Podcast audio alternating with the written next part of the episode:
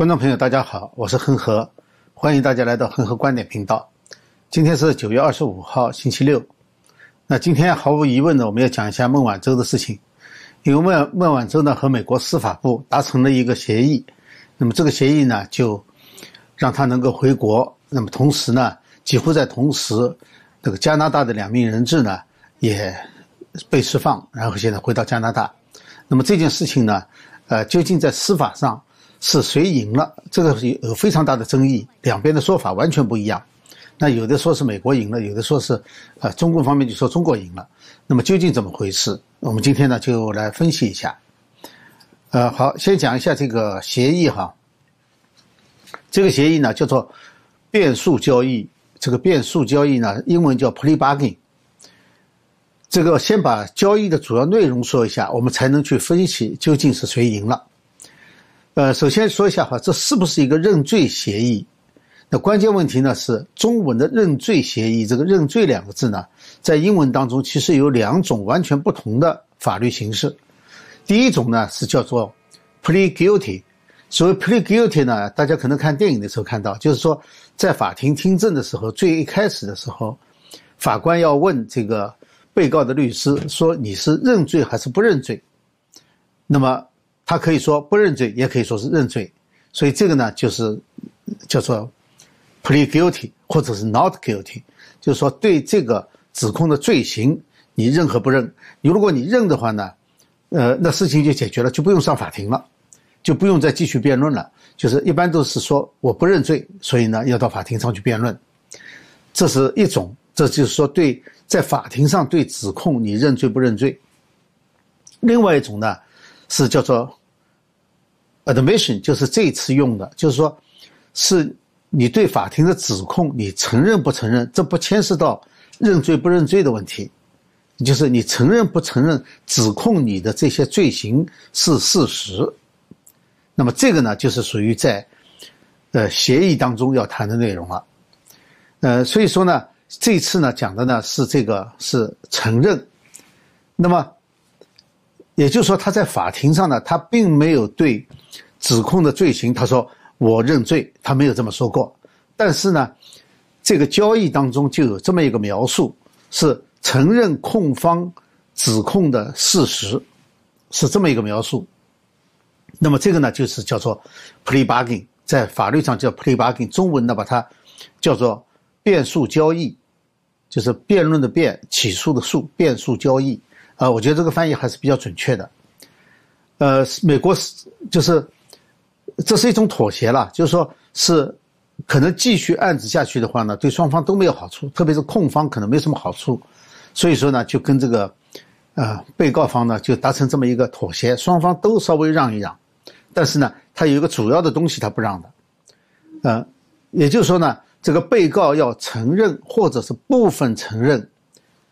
控方指控的罪行，来换取不起诉，就是控方放弃控罪，是这么一个过程。所以，美国司法部呢，对于这件事情，它有一个很准确的描述。这个描述呢，太长了，我们不讲，我们只是说其中的一小段相关的，呃，把它翻成中文说一下。就是说什么呢？就是说孟晚舟在进入这个。延迟起诉协议的时候，这个协议的名字叫做延迟起诉，或者叫延期起诉协协议。那么，当他在开始谈判的时候，或者是到同意的时候呢，呃，他就做了这么一件事情：他对自己在欺骗国际金融机构中的主要作用承担责任。你看这里的意思就是，就是这个国际金融机构，这是指的一个银行了，就是汇丰银行了。那么，是它起主要作用的，它是欺骗了这个银行，它而且起主要作用，他承认这一点。呃，所以说呢，他承认了控方陈述的事实，就叫 admission，他承认了这个事实。那么这个呢，是不是庭外和解？哈，庭外和解一般中文翻译的庭外和解指的是民事诉讼案当中的庭外和解，而这个呢是叫做变数交易。变数交易呢是刑事犯刑事案。那么美国的刑事案呢，一定是政府起诉的，呃，所以他不能达成庭外和解，他只能就是 plea bargain，呃，在美国，其实这种事情非常普遍，普遍到什么程度呢？刑事起诉案百分之九十到九十五的案子是没有进入法庭审判的，就是没有进入有陪审员在场的法庭审判，而是说即就是以这个变数交易就结案了，变数交易以后这个事情这个案子就结束了，百分之只有百分之不到百分之十的案子是最后进入审判的，所以说在美国这不算一件什么事情。很少有这次事情，美国人当中觉得很奇怪的是，美国让步了，没有人，几乎没有人这样想。但是大家注意啊，这不是不起诉，呃，人家说是这个以认罪换取不起诉，其实不是这么一回事。他这个叫做延迟起诉协议。所谓延迟起诉的话呢，就是说控方也就是政府这一方面是要起诉这个被告的，只是说呢，暂时把它延迟一下，推一推。就暂停一下，到什么时候起诉呢？他这个时间点就是在二零二二年的十二月份，就是明年的十二月底。如果在这个期间，孟晚舟没有继续犯这个违反规则的行为的话，他有一些条件嘛，只要没有违反这些条件的话呢，那么美国检方就不再起诉他了，就这个案子就撤诉了，是这么个过程。好，那么我们现在要看各方啊，谁赢了谁输了，或者说是谁得了谁失了。首先，我想说一下哈，这个得失哈，在不同的方面、不同的角度看是不一样的结果，所以呢，我们只能把总的东西呢来分析一下。第一个就是美国，呃，美国首先要看美国要求引渡这个孟晚舟的目的是什么？引渡孟晚舟是对华为起诉的一个部分。就是说他的目标不是孟晚舟，而是华为。只是说呢，孟晚舟在这个案子当中呢，他能够证明华为是违反了这个对伊朗的，呃禁运和这个制裁措施，是为了证明这一点。所以说，在这个证明的过程当中呢，又发现了孟晚舟呢，实际上是对汇丰银行做了个假证，就是跟这个他一个一个子公司有关了。呃，这个细细节我们就不讲了，不讲了哈。就是说，抓孟晚舟的目的最终是证明华为有罪。那么，现在孟晚舟承认了美国检方指控的事实，也就是说，他承认了在呃对这个汇丰做了假证，也就是说，间接的承认了华为是违反了禁令，违反了这个制裁和。伊朗做了一个不应该做的交易，实际上是承认了这一点，也就是说，他就变成了严格的说，他变成了华为这个案子的污点证人，因为他是参与者嘛，就是污点证人。那么，所以这点呢，就是美国赢就赢在这个地方了。美国赢在哪里呢？就是他得到了这个孟晚舟的部分认罪，这样的话呢，使得美国起诉华为，要求引渡孟晚舟。都有了法律上的正义性，就是说美国没有做错这件事情，引渡没有错是对的，而且呢，他有了华为案子的证据，就是孟晚舟本人的这个认可，实际上就是指控华为这个案子的证据了。这样子的话呢，对华为这个案子的话，它不但没有不利的因素，实际上是有利的。那么输在什么地方呢？美国。美国输呢，就是在部分一部分人的眼中，哈，这个事情拖了将近三年，结果呢，没有引渡成，还放人了，呃，是对中共让步了。实际上，这个呢，就是说要怎么看哈？就说如果他的目的，我们刚才讲了，如果他的目的达到了，或者大部分达到的话，那你就不能说他是完全的让步。呃，另外一个呢，就是孟晚舟在加拿大这件事情呢，实际上形成了一个僵局了。这个僵局必须要突破。虽然说这个解决方案不能算完美的解决方案，但是在目前看来，多个解决方案当中，这个应该是最好的。如果不能比的话，哈，就是最好的。把它引渡过来，其实有很多别的问题存在，相对来说不见得有这个结果好。如果你不让步的话呢，可能什么都得不到。这就是严格的说，这就是政治嘛，政治就是。就是妥协，只是看在妥协的情况下，谁能得到其中最大的好处，然后最少的坏处，这是政治谈判的目的。那么这里呢，呃，美国其实有一个附带的，其实也是一个主要的一个赢的地方，这是就是它原来输的地方，现在变成了赢的地方了，就是对盟国的义务和责任。呃，加拿大在这个事情上呢，它是被动卷入的，因为它只是美国，它只是路过境加拿大，然后应美国的要求把它给扣下来的。那结果呢，这卷入进去以后呢，呃，虽然他说他是。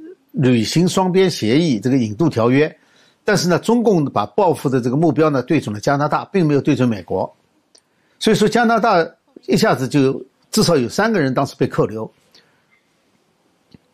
也就是说加拿大变成了中共绑架的对象了。本来这件事情呢是美国的事情，毕竟起诉华为跟加拿大一点关系都没有，结果呢让加拿大在这个过程当中承受了最大的压力。即使引渡成功的话，中共还是会拿加拿大出气的，就说不会放过加拿大的。那么在这点上呢，呃，在本来呢是美国输的地方，也就是说，美国把一个盟国无缘无故的，好像就推到了这么尴尬的一个境地上。那这下解决了，就是说，表示美国呢，他敢于承担他应该对盟国承担的义务和责任。就他不会让盟国无缘无故的白白的为他去承担责任的，就这么一个情况。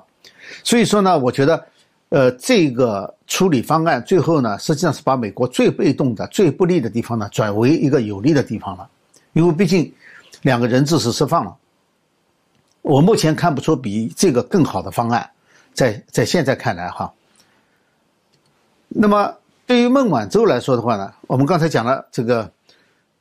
美国这个情况怎么样？那么对于对于孟晚舟来说的话呢，他有赢面和输面。所谓赢面呢，我觉得完全是在表面上的。这个表面上呢，就是说他不在美国受审了，可以回国去了。但是有人说他是以这个交易啊来换自由，我倒不这么觉得。因为回到中国去，不表示他有了自由。第一，中国本来就没有自由可言，不管你是什么人，哪怕是国家领导人。各级领导都没有自由可言。我们看，呃，不管是反腐的时候抓那个各级领导，和现在整顿的时候对私企的这些大佬们的这个收拾，呃，他都表示，任何人在那个环境下，在那种情况下都没有自由，所以他并不是回到自由去了。那么结果会怎么样呢？我们知道这个变数交易啊，呃，不可能是我们我莫名其妙冒出来的。它只有三种可能性。第一种可能性呢，是孟晚舟自己做的决定，或者是跟，呃，跟他的这个公司，或者是跟他父亲，呃，商量的结果。第二个呢，是中共指导下做的，就中共做了这个决定。第三个呢，是孟晚舟他们想出来的主意，但是呢，中共批准了的。所以我觉得这里头至少中共是批准了的。然而，要注意这一点。就是要他回去，就是要他回去的话，哈，不是把他当英雄的。也许在最开始的几天，他会风光一下，但是长久的看是另外一回事。更何况他还是，就是承认了那些指控他的事实，在这个条件下离开的，也就是说他已经留下了证据。那么对于中共来说的话，这就是有了污点的人，不会放过他的。中共下这个历史上哈花大力气从海外弄回去的人，没有一个是因为英雄或者是因为他是权贵集团的重要人物，把他弄回去的，弄回去的都是要惩罚的，花大力气的。你看哪一个不是？摆明红通人物，想尽办法跑到新泽西来，要把人家给绑架回去，要把人家弄回去，把人家父亲都弄来了，苦肉计要把人家弄回去，红通的弄回去不少。还有呢，异议人士，你像在境外绑架的王炳章就是一个境外绑架，花这么大力气，还有从香港绑架回去的，那都是要整他的人才要需要要整人家才把人家弄回去的。那么回去以后结果怎么样呢？我们不看现在的，我们看历史上的，历史上朝鲜战争战俘回国就是一个最好的例子。我们知道。当时中共是花了非常大的力气，一定要让所有的志愿军战俘全部都回国。花力气花到多大程度呢？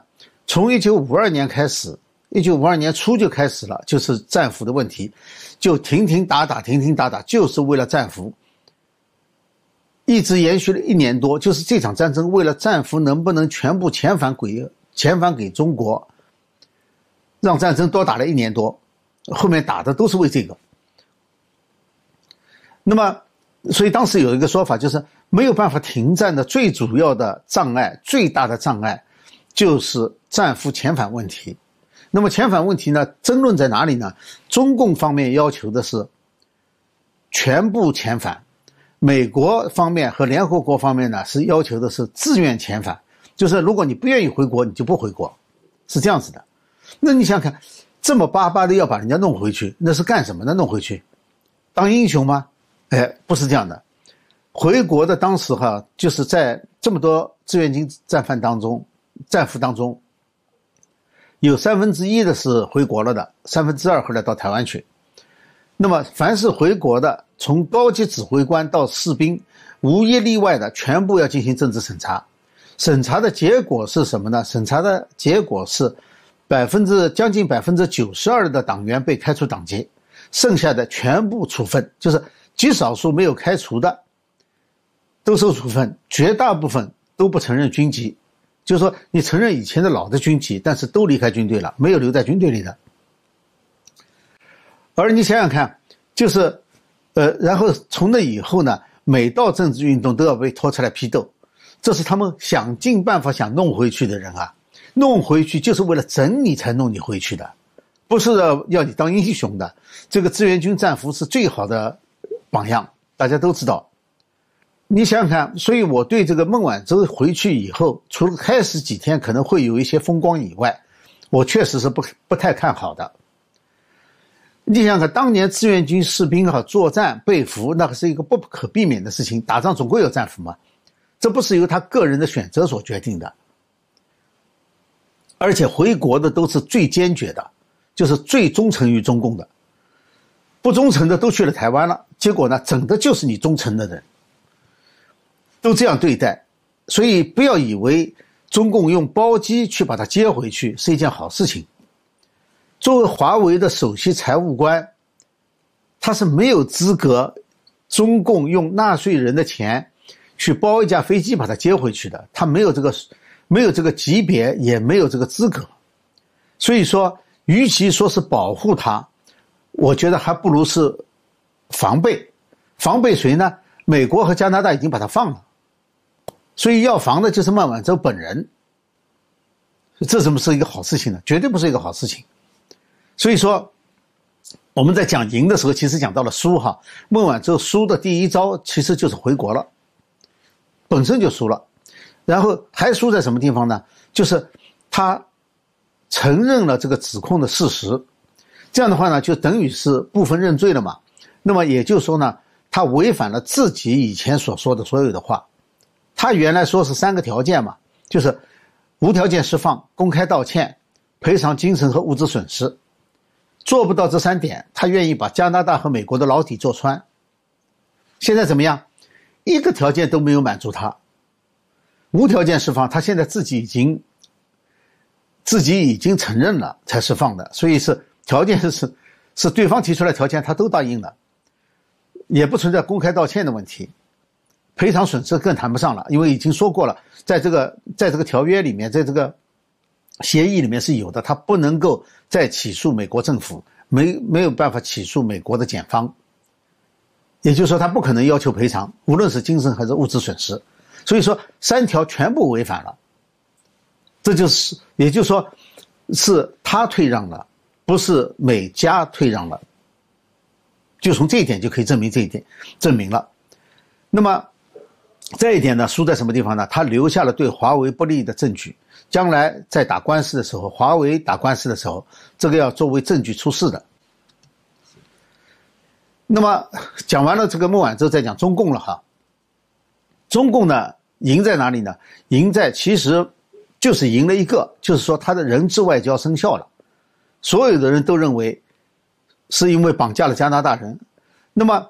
我想美国这一点可能是事实，就是美国刚才我讲了，他把输这个不利转为有利，就是因为这个变数交易啊，是把这个加拿大的人质作为他的考量之一，我觉得还不是一个最不重要的考量。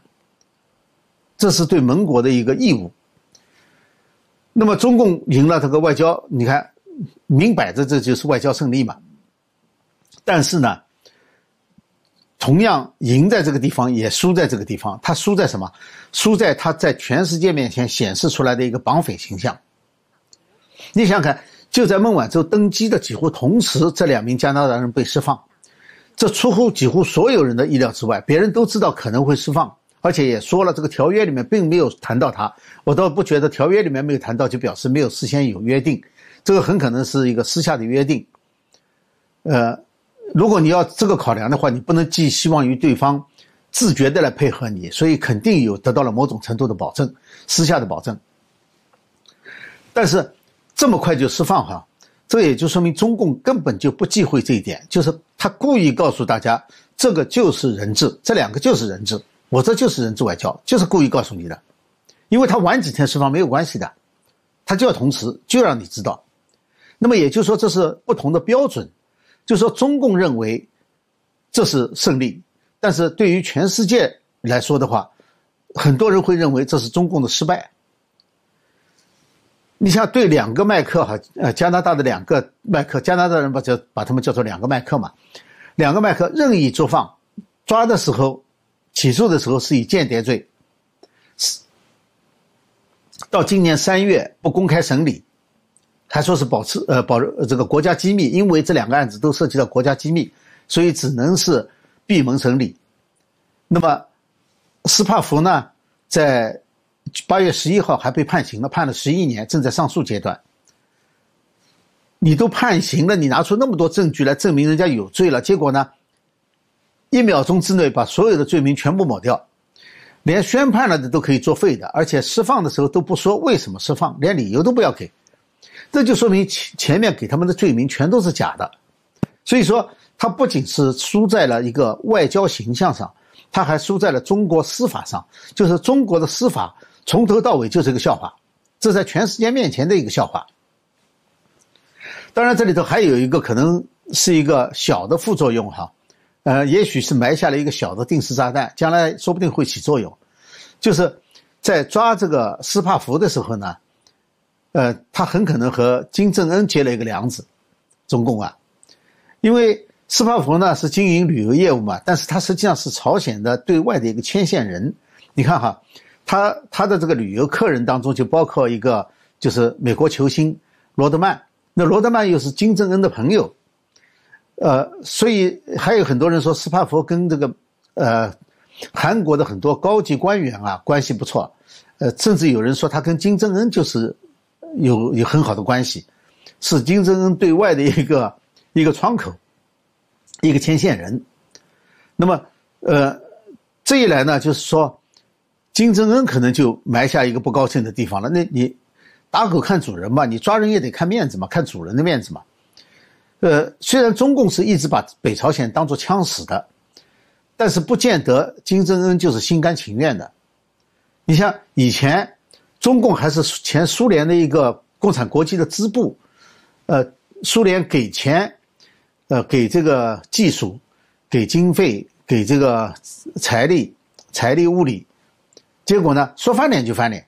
社会主义国家之间哈，发生纠纷、矛盾甚至战争的。在冷战时期，比两大阵营之间发生冲突的要多得多，所以说这个事情是说不清楚的。虽然说我们知道北朝鲜后面是中共，但是，呃，这很可能就是埋下的一个将来翻脸的钉子。这就是典型的，就是法国。我们上次讲了哈，呃，法国智库不是有个报告嘛？对于中共在外面现在的这个统战也好，三战也好，它是都是属于。战术上胜利，但是战略上失败。我觉得中共在这件事情上，人质外交上，就是典型的这种情况。那最后讲一下，简单的说一下加拿大哈，加拿大呢，他赢了。我觉得加拿大是一个赢家。他赢在哪里了呢？第一，他履行了和盟国之间的这个引渡条约，就是说这个国际协议，他遵守了。第二。他证明了他的司法独立，没有受任何干扰。虽然是这么大的压力，这么国家还有公民被绑架做人质，他仍然按照标准程序走。最后是在美国和孟晚舟达成了这个协议之后，那么他的任务就完成了。他的美国放弃了引渡，那么他的任务也就完成了，这才释放的。所以说，他是这个至少两个大地方是赢了的，在全世界面前的形象，一个是司法独立，一个是履行条约。呃，在这件事情上，我看不出加拿大有什么疏分的地方。那当然，在这之前，他人被长期绑架，但这个长期绑架疏分的是中共，不是加拿大。加拿大是受害者，是中共暴行的受害者。呃，好，今天呢就讲这一个事情哈，呃，主要是分析了一下，就是在这个事件的，呃，美国、中国、加拿大，还有呢，另外还有一个，呃，孟晚舟和华为这一方，他们各自的得失得失，呃，有的呢不能简单的从得和失的角度来看，实际上是要看一个大局，看全面的，还有呢就是看，呃，评论评价的这个标准是什么，这是不同的。好，我想呢，今天呢就谈到这里，呃，再次感谢观众朋友们这个对我节目的支持，呃，如果喜欢这个节目或者觉得有所帮助的话呢，还请订阅、点赞和转发。好，谢谢大家，我们下次节目时间再见。